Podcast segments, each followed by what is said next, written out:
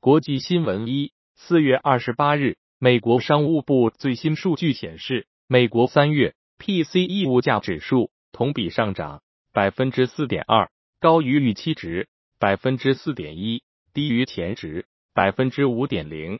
剔除食物和能源后的核心 PCE 物价指数同比增长百分之四点六，持平预期和前值百分之四点六二。美国四月密歇根大学一年通胀预期中值维持在初值百分之四点六的水平，远超三月前值的百分之三点六。五年期通胀预期由百分之二点九上升至百分之三点零，为五个月来首次上升。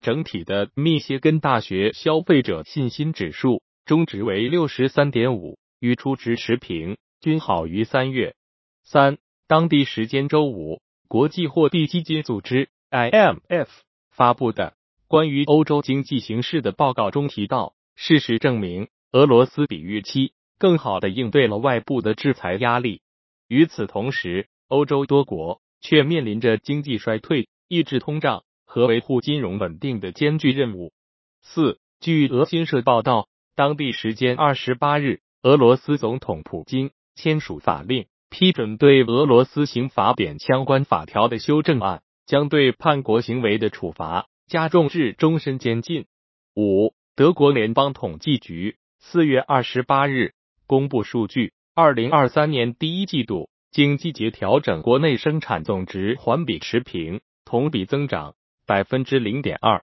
二零二二年第四季度经修订国内生产总值同比增长百分之零点五。环比下降百分之零点四六。日本央行将基准利率维持在历史低点负百分之零点一，将十年期国债收益率目标维持在百分之零附近，符合市场预期。值得一提是，今日为日本央行新任行长织田和南任期内首次货币政策会议。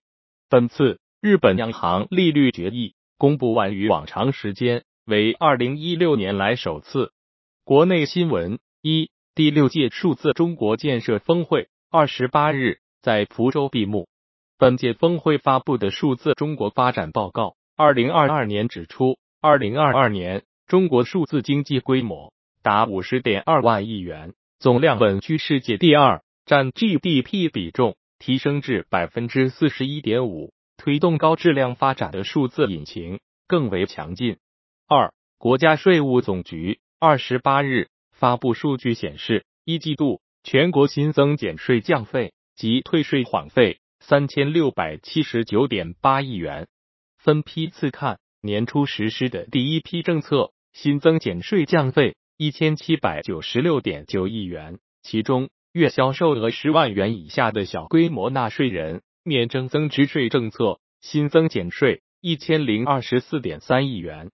小规模纳税人征收率由百分之三降至百分之一，政策新增减税三百八十九点九亿元。三，中国国家外汇管理局近日发布的数据显示，人民币在中国银行代客涉外收付款中的占比，从二零一零年的接近零升，至今年三月底创纪录的百分之四十八，创十三年来新高。美元同一时期的份额。则从百分之八十三降至百分之四十七。国际财经一，第一共和银行股价创下历史新低，市值跌破十亿美元，其标普五百指数成分股地位或不保。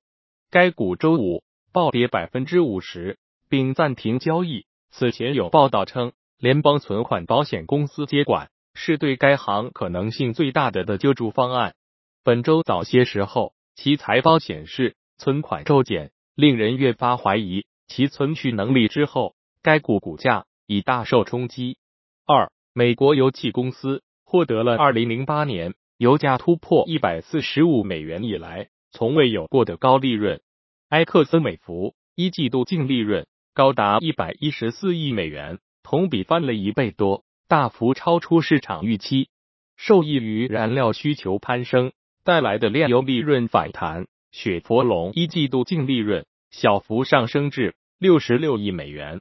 三，美国芯片制造商英特尔四月二十七日公布的最新财报显示，在个人电脑市场持续低迷、芯片需求大幅下滑的背景下，今年一季度亏损二十八亿美元，约合人民币一百九十三点六四亿元，而上年同期为盈利八十一亿美元。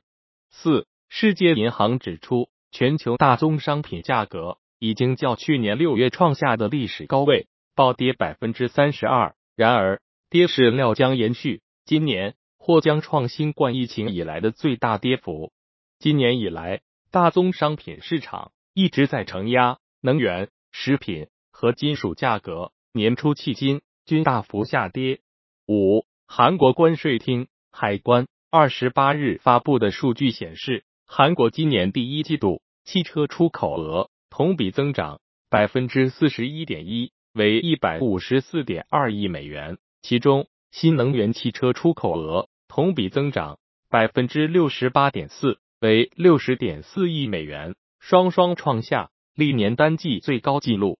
六周四，扎克伯格的财富飙升超过一百亿美元，这是他有记录以来的第三大涨幅。扎克伯格个人净资产最大的单日涨幅是二月二日的一百二十五亿美元，大约一年前。是一百一十亿美元。此前，Meta 公布了强劲的第一季度营收，令投资者感到意外。